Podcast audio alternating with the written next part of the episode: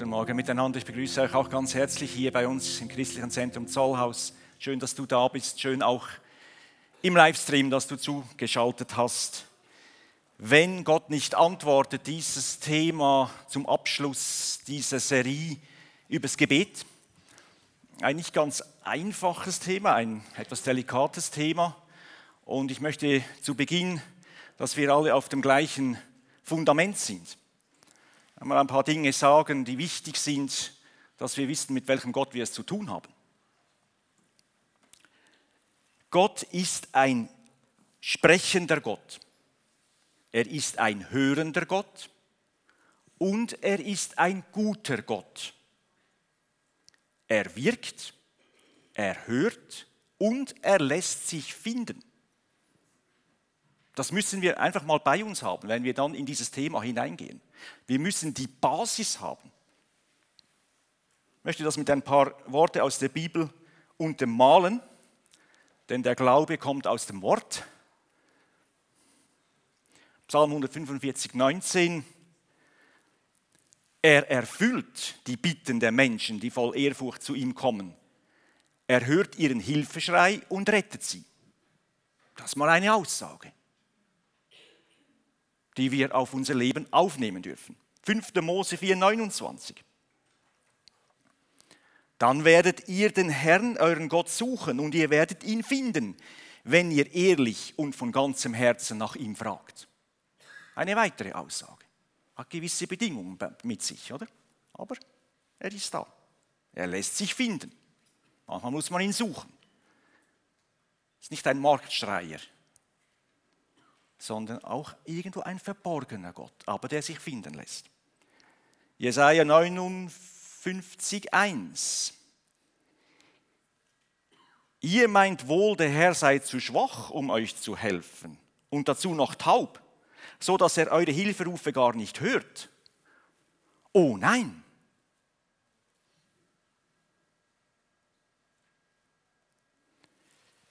Gott liebt dich von ganzem Herzen und er will, dass es dir gut geht. Ich denke, das ist einmal ganz wichtig, dass wir das wissen. Gott will, dass es uns gut geht. Gott liebt uns und er hat einen guten Plan. Er hat gute Gedanken über uns. Und die spricht er aus in Jeremia 29, 11. Denn ich weiß wohl, was ich für Gedanken über euch habe, spricht der Herr. Gedanken des Friedens und nicht des Leides dass ich euch gebe Zukunft und Hoffnung. Das ist einmal eine Basis, die wir bei uns haben müssen, wenn wir hineingehen in dieses Thema, wenn Gott nicht antwortet. Das ist die Grundbasis. So ist unser Herr. Ich möchte hiermit auch einmal ein bisschen um Nachsicht bitten für uns Prediger. Manchmal haben wir ja die Mammutaufgabe, oder den Anspruch, das Leben in einer halben Stunde erklären zu müssen. Oder? Das ist nicht möglich. Das Leben findet über die Jahrzehnte statt. Wir können immer nur einen kleinen Aspekt beleuchten. Denn auch eine Predigt ist wie das prophetische Reden schlussendlich Stückwerk. Und es erklärt nie das ganze Leben. So ist auch diese Predigt heute Morgen nicht abschließend. Denn ich meine, wenn Gott nicht antwortet, da könnte man Stunden füllen, Tage. Ich habe sechs Gründe einmal aufgeschrieben, die ich heute Morgen erläutern möchte, warum Gott nicht antwortet oder Gebete nicht erhört. Und wenn wir jetzt diese Gründe hören, ist es wichtig, dass wir mal uns auch innerlich reflektieren. Spricht etwas an? Werden wir ermutigt? Werden wir getröstet? Werden wir vielleicht ermahnt? Wenn Gott etwas aufdeckt, das ist auch aus dem Prophetischen ganz wichtig, dann deckt er es nicht auf, um uns anzuklagen, sondern er deckt es auf, um uns zu heilen. Gott will Heilung, Freisetzung schaffen in unserem Leben, dass es uns eben besser geht. Darum deckt er Dinge auf. Die können vielleicht manchmal etwas unangenehm sein und vielleicht sind wir im Moment entrüstet, aber macht nichts. Der erste Punkt, warum Gott nicht antwortet, ist Unglauben. Das heißt im Jakobus 4,2, solange ihr nicht Gott bittet, werdet ihr nichts empfangen. Also das heißt, wenn wir es mit Hebräer 11 einmal zusammenführen, wir müssen glauben, dass Jesus Christus lebt, dass wir einen lebendigen Gott haben und dass er alle belohnen wird, welche ihn suchen. Das ist mal auch so ein Grund, den wir einfach bei uns haben müssen. Ich habe mal ein Bild von unserem Hund mitgebracht. Schaut mal den schönen Hund hier. Das ist unser Jimmy. Fast so schön wie sein Herrchen, ne? sein Frau. Aber auch nur fast. Herrlicher Hund, ja, genau. Dieser Kerl ist ja unglaublich. Also ich meine, ich habe ja schon ein paar Dinge gelernt von ihm. Man sollte es nicht meinen. Man kann also auch von einem so kleinen Hund kann man etwas lernen. In der Hartnäckigkeit. Der Typ ist im Bitten wie verrückt, dieser Hund. Er, geht, er ist ein verfressenes Tier. Obwohl er eigentlich ganz schön schlank ist. Aber der kriegt jeden Tag seine Sache mit. Ich sag's dir, jeden Tag. Es geht kein Tag vorbei, dass nicht mindestens einmal sich jemand über ihn erbarmt und ihm gibt, worum er bittet. Weil er einfach hartnäckig ist. Der Kerl ist einfach dran. Und manchmal gibt man ihm einfach, sei mal ruhig und jetzt geh wieder schlafen. Oder? So etwa in, diesem, dieser Art. Also spannend. Also der, der Kerl hat mich hier etwas gelehrt in diesem Dranbleiben dass wir auch in Jakobus 1,6 lesen, betet aber im festen Vertrauen und zweifelt nicht. Betet im festen Vertrauen und zweifelt nicht. Bitten ist biblisch, oder? Bittet, so wird euch gegeben. Sucht, so werdet ihr finden. Klopft an, so wird euch aufgetan. Also diese Dinge dürfen wir tun, sollen wir tun und im Glauben zunehmen. Bleibt geduldig dran. Und denkt nicht nur bloß. Vielleicht mal an uns Männer. Wir sind ja manchmal gut im Denken, ich auch. Nein, wir müssen es eben auch aussprechen, nicht nur denken. Nicht nur beten, denken. Beten ist sprechen, reden mit Gott, verstehst du? Und auch hören, das ist auch noch wichtig. Nicht nur ein Monolog, sondern ein Dialog. Und wenn wir nichts hören, dann lassen wir es einfach mal sein. Der zweite Punkt, bitten aus einer falschen Haltung. Kann sein, dass Gott nicht antwortet. Im gleichen Abschnitt hier in Jakobus 4,3 heißt es, und wenn ihr ihn bittet, wird er euch doch nichts geben, denn ihr verfolgt üble Absichten. Es geht euch nur darum, eure selbstsüchtigen Wünsche zu erfüllen. Selbstsüchtige Wünsche, es dreht sich alles nur um mich. Ich, mir, meine selbst, meine Vorteile, ein angenehmes Leben, ohne Probleme haben. Das kann so Selbstsucht sein. Möglichst mir geht es gut. Gott soll es richten. Er darf mir nicht ins Leben reden, aber Gutes tun muss er mir schon.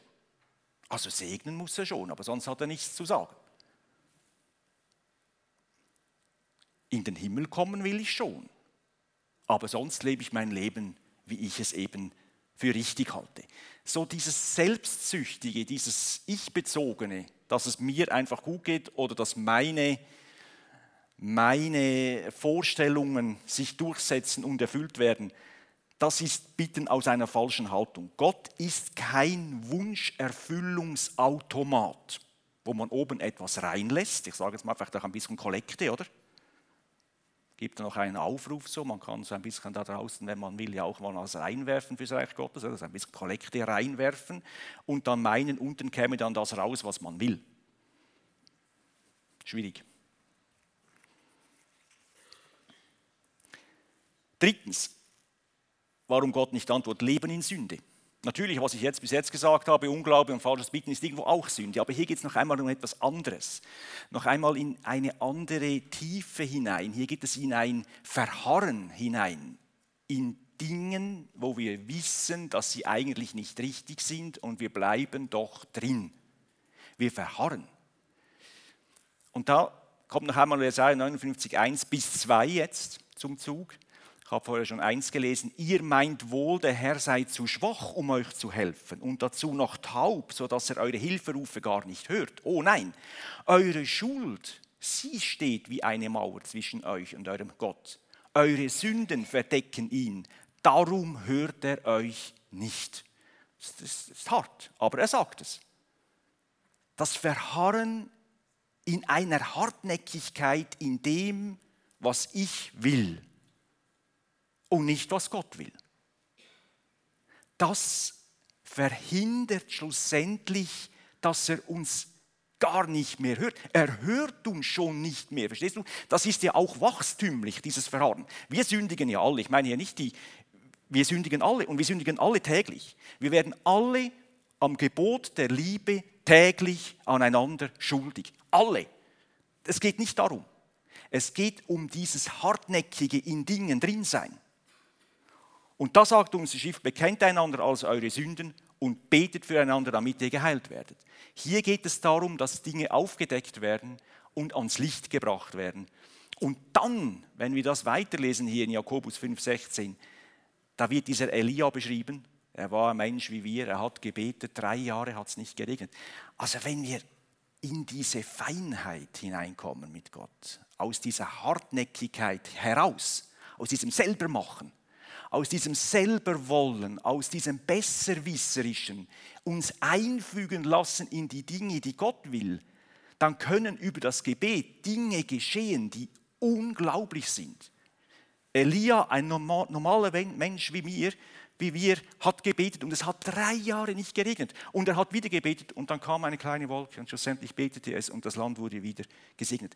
Also hier wird etwas aufgezeigt, was möglich ist, wenn wir uns auf Gott und auf sein Wort einlassen, ihm vertrauen, ihm glauben und im richtigen bitten. Viertens, es ist nicht die richtige Zeit.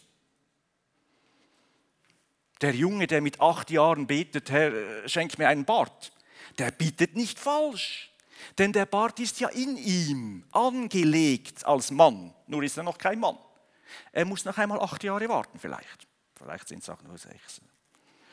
Dann wieder ihn haben. Oder? Die Zeit, die nicht erfüllt ist. Gott arbeitet immer in Zeiten, wisst ihr das? Er arbeitet immer in Zeiten. Als die Zeit erfüllt war, sandte Gott seinen Sohn. Jetzt leben wir auch wieder in einer Zeit. Wir leben in dieser Endzeit, in dieser Gnadenzeit, die geht schon über 2000 Jahre. Eine Zeit kann sehr lange gehen. Eine Zeit kann ein paar Wochen gehen aber, oder ein paar Monate, ein paar Jahre. Gott handelt immer in Zeiten. Der Teufel handelt immer in Zyklen.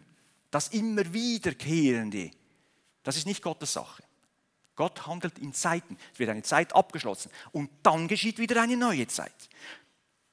Und manchmal müssen Zeiten erfüllt sein. Wenn nichts geschieht, aber sonst alles okay ist, die Haltung stimmt, keine bewusste Sünde da ist, die Bitte mit dem Wort übereinstimmt, mit dem Wort beten, haben wir vor einer Woche ge gehört von Andy, oder? Mit dem Wort übereinstimmt. Dann kann es sein, dass die Zeit noch nicht erfüllt ist.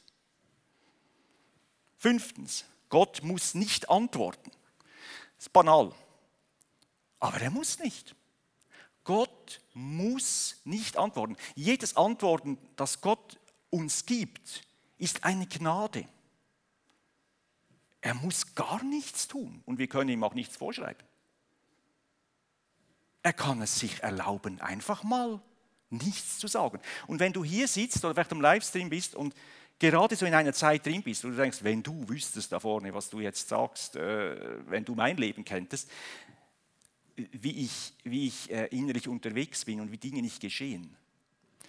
Du bist in bester Gesellschaft, weißt du das? In bester Gesellschaft mit der Schrift. Du bist in bester Gesellschaft. Gesellschaft. Denn Gott hat Männer und Frauen, ich habe nur ein paar.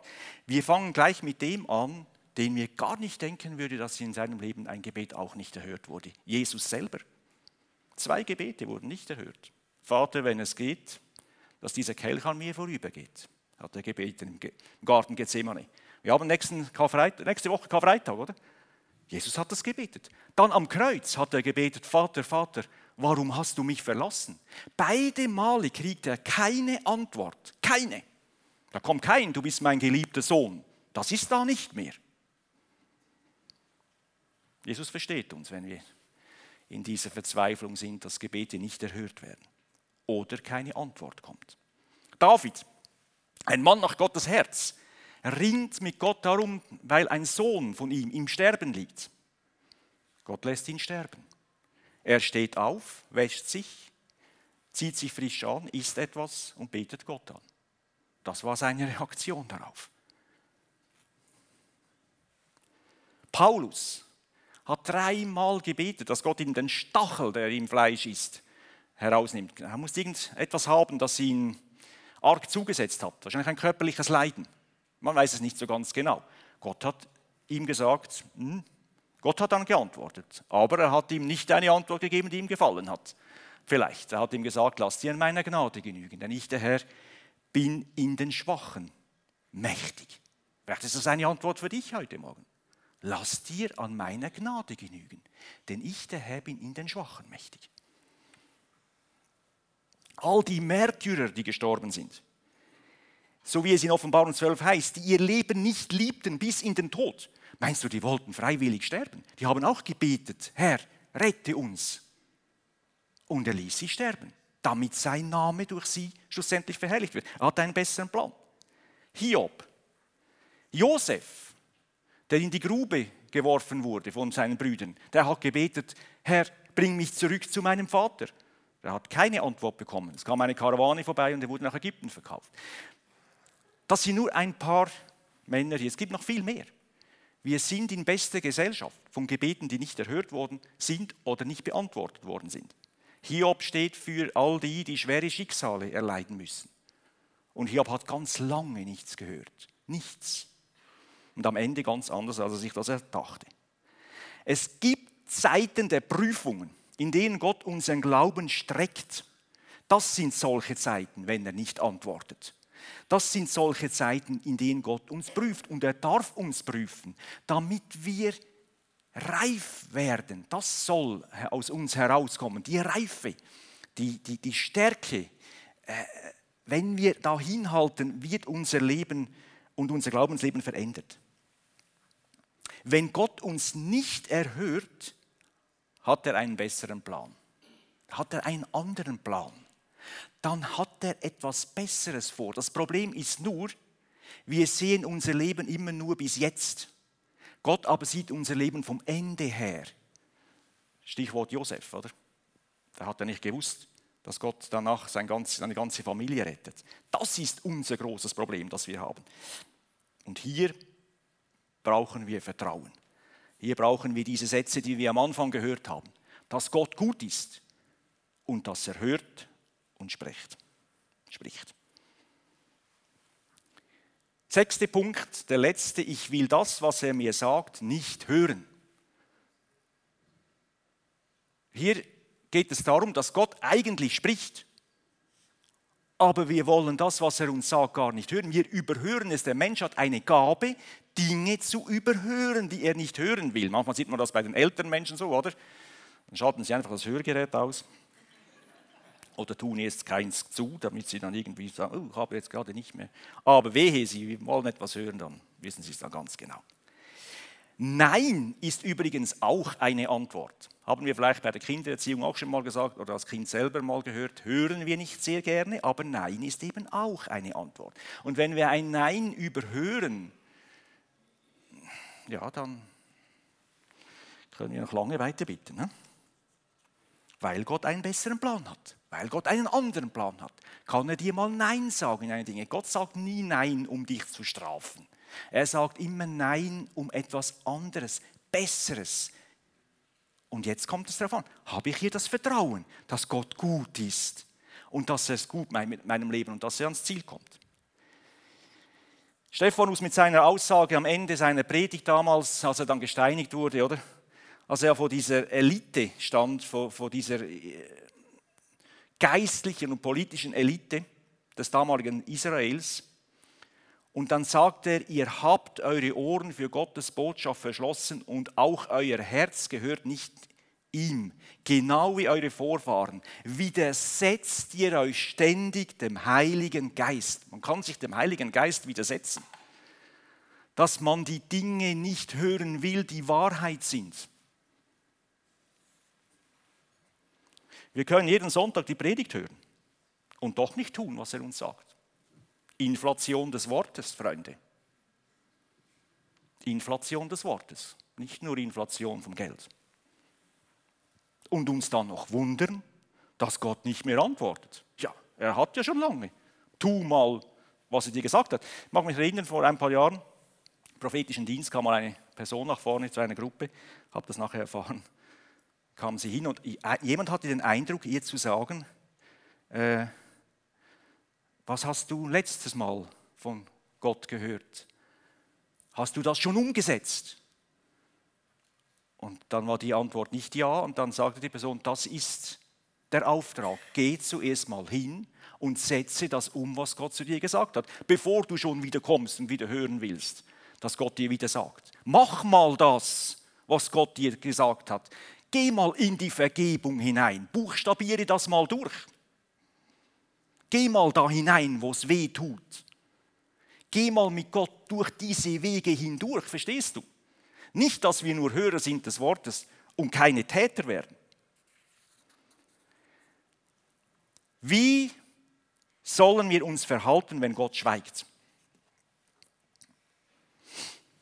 Das ist ja nicht ganz einfach. Und wir haben in der Bibel ja immer wieder Geschichten, die uns gegeben werden und wir haben Menschen, die uns geschenkt sind als Vorbilder, als Menschen, die uns vorausgegangen sind und jetzt in dieser Wolke sind, wie wir, es in Hebräer lesen, die Zeugen. Und so lesen wir im 1. Samuel 1 eine Geschichte, ich möchte sie ein bisschen erzählen hier, von einem Mann, der zwei Frauen hatte. Das war damals im Orient halt noch üblich. Zwei Frauen war eher wenig, es gibt solche, die hatten Tausende. Samuel, äh, ja, nicht Samuel, der äh, Salomo. Er hatte zwei. Die eine hieß Hannah und die andere hieß Penina. Und sie gingen damals, jedes Jahr gingen sie hinauf, äh, das war Silo damals, das war so ein Ort, wo das Heiligtum Gottes stand, also die Bundeslade, Bevor sie dann nach Jerusalem überführt wurde von David, war sie in Silo, das war da das Heiligtum. Da ging man hin, um anzubeten. Und jedes Jahr gingen sie einmal dahin, beteten da an. Und das Problem war, die Penina hatte Kinder und die Hanna bekam keine. Und das ging mehrere Jahre so. Und immer wenn sie da waren, da hat die Penina dann die Hanna ganz schön, hat ihr ganz schön zugesetzt, da hat sie sie hat sie äh, angeklagt, hat äh, ihr Vorwürfe gemacht, hat ihr zur Schau gestellt, was sie eben für einen Segen hat und sie keinen, oder? Das war eine ziemlich, eine wirklich schwierige, eine wirklich sehr, sehr schwierige Zeit. Und dann, als es wieder mal so war, da ging dann Hannah noch einmal, äh, als sie es nicht mehr aushielt, noch einmal ins Heiligtum hinein, um mit Gott zu beten. Ich möchte hier mal diesen, diesen Text hier einfach mal lesen, wollen den mal mit uns nehmen, Samuel, Samuel 1, 12 bis 20. Hannah betete sehr lange, heißt es hier. Das fiel Eli auf. Der Eli war der Priester da in diesem Heiligtum. Und er beobachtete sie. Ihre Lippen bewegten sich, die Worte aber waren nicht zu hören, weil Hannah leise betete. Eli hielt sie für betrunken und fuhr sie an. Wie lange willst du eigentlich noch betrunken hier rumlungern? Geh und schlaf erst einmal deinen Rausch aus. Aber nein, mein Herr, ich bin nicht betrunken, widersprach Hannah. Ich bin nur sehr, sehr traurig und habe dem Herrn mein Herz ausgeschüttet. Halte mich bitte nicht für eine heruntergekommene Frau. Wirklich, ich habe nur aus lauter Verzweiflung so lange gebetet. Da antwortete Eli, geh getröstet und in Frieden nach Hause. Der Gott Israels wird dir geben, worum du gebeten hast. Hannah verabschiedete sich und sagte, behalte mich in guter Erinnerung. Erleichtert ging sie zu den anderen zurück. Sie konnte wieder essen und man sah ihr an, dass sie neue Hoffnung geschöpft hatte.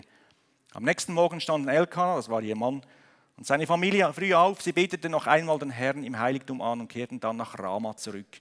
Als Elkanah mit Hannah schlief, erhörte der Herr ihr Gebet. Sie wurde schwanger und brachte einen Sohn zur Welt. Ich habe Gott um einen Sohn gebeten, sagte sie und nannte ihn daher Samuel, von Gott erbeten.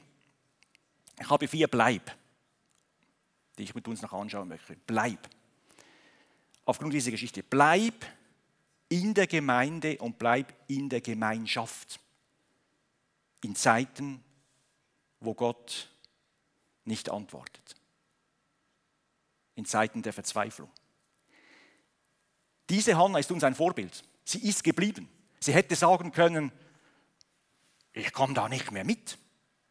Das ist ja schlimm. Jedes Jahr dasselbe und ich werde immer noch gedemütigt von dieser Penina und überhaupt und Gott hört mich ja auch nicht und das hat ja eh keinen Sinn. Sie hätte sich zurückziehen können und irgendwie hätte man es noch begriffen.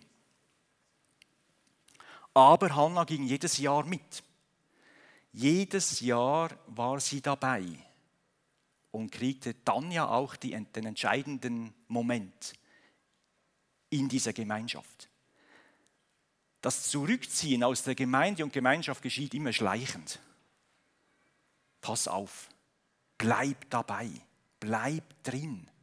Es hat eine Belohnung. Und du weißt nicht, was Gott morgen tut. Du weißt nicht, ob du nicht einen Tag zu früh rausgehst. Du weißt nicht, wann die Zeit vorbei ist. Du weißt nicht, was Gott noch vorhat. Bleib. Dann bleib in der Erwartung, dass Gott übernatürlich wirkt und übernatürlich wirken kann. Da fragt, sagt ihr Mann Elkan, also typisch Männer, das glaube ich, hat es meiner Frau auch schon so irgendwie ähnlich gesagt. Hanna, warum weinst du? fragt er. Du isst ja gar nichts. Bist du so traurig, weil du keine Kinder hast? Bin ich dir denn nicht viel mehr wert als zehn Söhne? Ach, der Liebe, der hat, schon nichts begriffen. Ja. Ich glaube, ich, eben, das Ähnliches glaube ich meine Frau auch schon mal gesagt. Du hast ja mich, oder ja.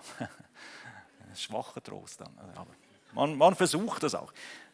Ein bisschen bekloppt hier, aber das ist halt, das sind wir Männer vielleicht manchmal im Tröstungsversuch. Äh, ging ein bisschen daneben. Zum Glück hat sie nicht darauf ist sie nicht darauf eingegangen. Wir neigen manchmal dazu, uns vorschnell mit weniger zufrieden zu geben. Jetzt sehen wir das Spannungsfeld. Oder? Anstatt mutig und geduldig auch an etwas dran zu bleiben. Auch wenn Gott nicht eingreift oder nicht gleich eingreift. Ich möchte dich ermutigen, wenn du spürst und auch siehst vom Wort, das ist das gut, das ist, das ist eigentlich richtig. Kinder bekommen ist eigentlich etwas Richtiges. Denn es heißt im Wort, seid fruchtbar und mehret euch. Also ist es etwas, das Gott mal grundsätzlich hineingelegt hat. Da darf man mal dranbleiben. Wäre Hannah zu schnell zufrieden gewesen, so mit dem, ja, stimmt ja eigentlich, ich habe so schön beim Elkanan. Ja, ja, ihr habt sie auch gut, ich lasse es mal gut sein, ist schön. Wäre Samuel nicht geboren worden, hätte sie den Sohn nicht bekommen. Und Samuel war doch schon ein Schwergewicht dann im Alten Testament, war einer der letzte Richter. Bevor dann König kam, ganz viel geschehen durch sein Leben hindurch, ganz viel Segen für Israel geschehen. Also es hat sich da schon gelohnt, noch einmal einen Weg zu gehen für, für diese Hanna. Gott kann Dinge in unserem Leben bewirken, die unser Vorstellungsvermögen bei weitem übersteigen, Freunde bei weitem übersteigen. Bleib in der Erwartung, dass Gott jederzeit in dein Leben eingreifen kann. Jederzeit. Jederzeit kann er eine Zeit beenden. Du weißt nie, wann es soweit ist. Plötzlich spricht der Herr hinein. Jahre hat er nichts gesagt. Plötzlich spricht der Herr durch Eli hinein und sagt, sei getrost. Der Herr hat dein Gebet erhört.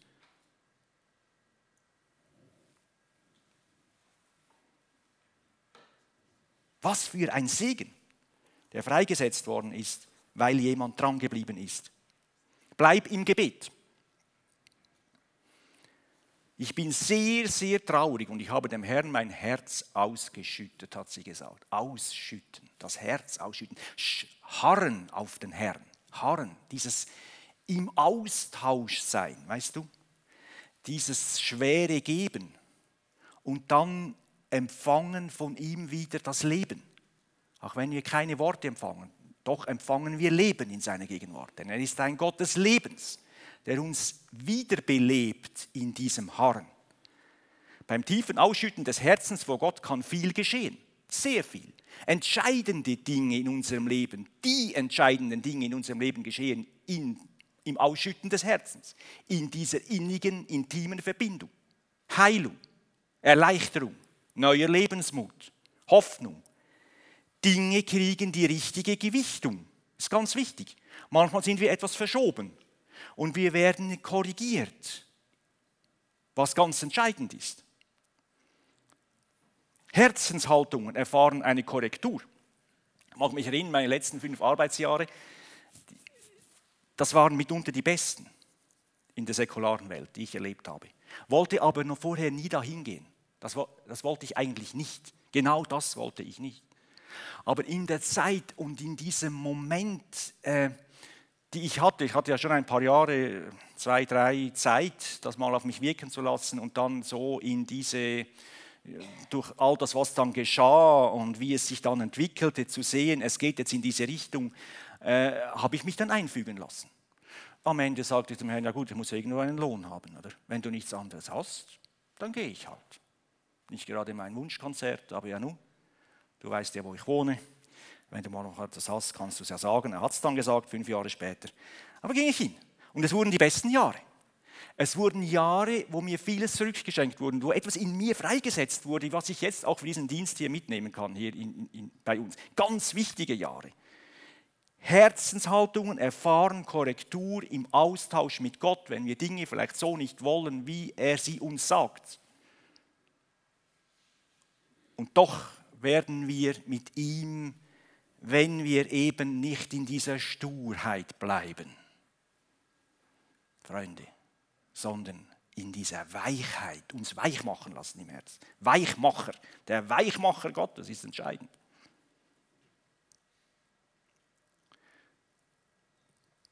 Bleib, wo Gott dich hingestellt hat. Der letzte, das letzte Bleiben. Die Band kann schon mal nach vorne kommen. Bleib, wo Gott dich hingestellt hat. Am nächsten Morgen standen Elkan und seine Familie früh auf. Sie beteten noch einmal den Herrn im Heiligtum an und kehrten dann nach Rama zurück, nach Hause, in die gewohnte Umgebung. Hannah ging dahin zurück, wo Gott sie hingestellt hatte, in ihren Alltag. Und sie blieb da. Lass dich vom Teufel nicht verführen, deinen Wunsch selbst zu erfüllen.